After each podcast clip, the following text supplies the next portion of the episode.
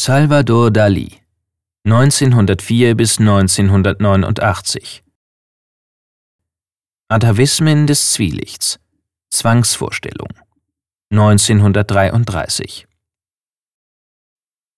In unserem kleinformatigen Gemälde aus dem Jahr 1933 nimmt Salvador Dali Bezug auf das bekannte Bild Angelus des französischen Malers Jean-François Millet. Das Original des Gemäldes befindet sich heute im Musée d'Orsay in Paris und entstand 1859.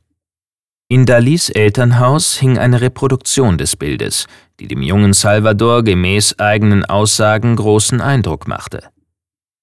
Es zeigt einen Bauern und seine Frau betend auf einem Acker, während die Glocken der Kirche im Hintergrund den Abend einläuten.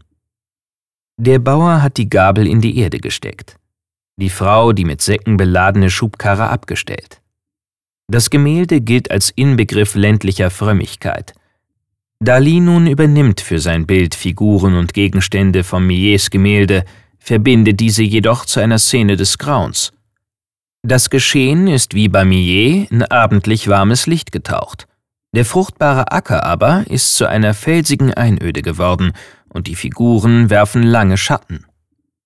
Dem Bauern ist das Herz aus dem Leib gerissen und aus seinem Totenschädel wächst, scheinbar schwerelos, die Schubkarre mit den Säcken empor. Seine Mütze wird, wie Dali selbst das Bild deutete, zum Symbol der verschämten Erektion des Mannes. Der Stiel der Gabel ragt hingegen aus dem Arm der betenden Frau nach hinten. Er repräsentiert gemäß Dali den Stachel der Gottesanbeterin, die mit ihrem Stich ihr Männchen entleert und zu Tode martert.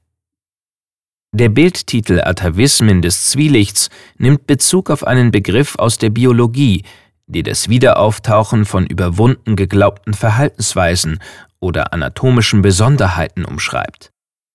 Dali versteht die Kunst als ein Mittel, die äußere Wirklichkeit durch Assoziationsketten, wie sie sich in Träumen einstellen, zu demaskieren. Im Zeitraum der Entstehung unseres Bildes entwickelt der 1904 im spanischen Figueres geborene Künstler seine eigene paranoisch-kritische Methode – zu der ihn Sigmund Freuds Traumdeutung inspirierte. Durch Vermittlung seines Landsmanns Jean Miro schließt sich Dali 1929 dem Kreis der Pariser Surrealisten an. Als einer ihrer prominentesten Vertreter wird er mit Gemälden von schmelzenden Uhren oder brennenden Giraffen berühmt. Durch seine altmeisterlich gestochen scharfe Malweise wirken die Motive seiner Bilder beunruhigend glaubhaft.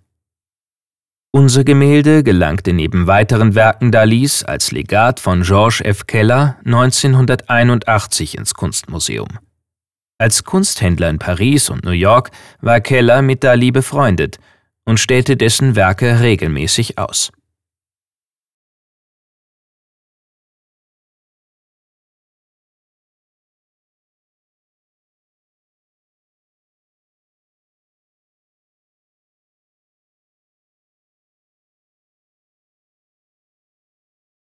Besuchen Sie das Kunstmuseum Bern und sehen Sie die Werke im Original. Und laden Sie unser Gratis-App Museen Bern aus dem App Store herunter.